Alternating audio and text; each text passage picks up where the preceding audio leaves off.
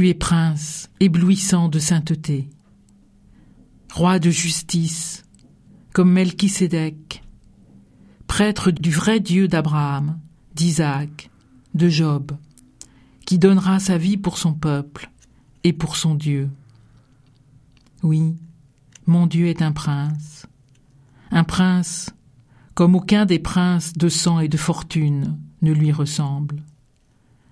La rosée de l'aurore du Dieu vivant l'a engendré. Le roi l'a fait prince de la paix, de la force d'aimer en vérité, de la justice, ardemment poursuivi pour les oublier.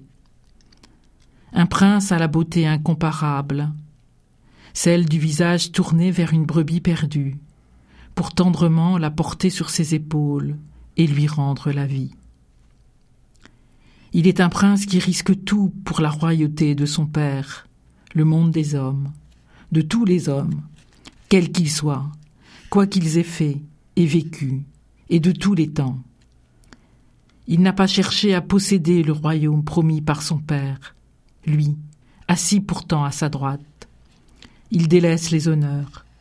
Il est fou ou dangereux. Pour les sages et les puissants qui croient posséder le monde et ses richesses.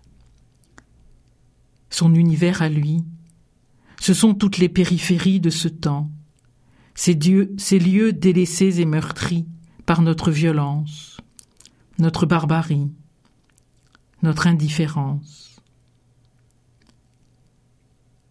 Jésus, tu caches ton visage de prince pour épouser la vie de celles et ceux qui tentent d'y survivre, d'aimer, d'espérer qu'un jour enfin la vie soit moins cruelle. C'est en habit d'humilité, de justice, d'amour infini que tu révèles ta véritable identité à leur cœur. Tu es leur prince.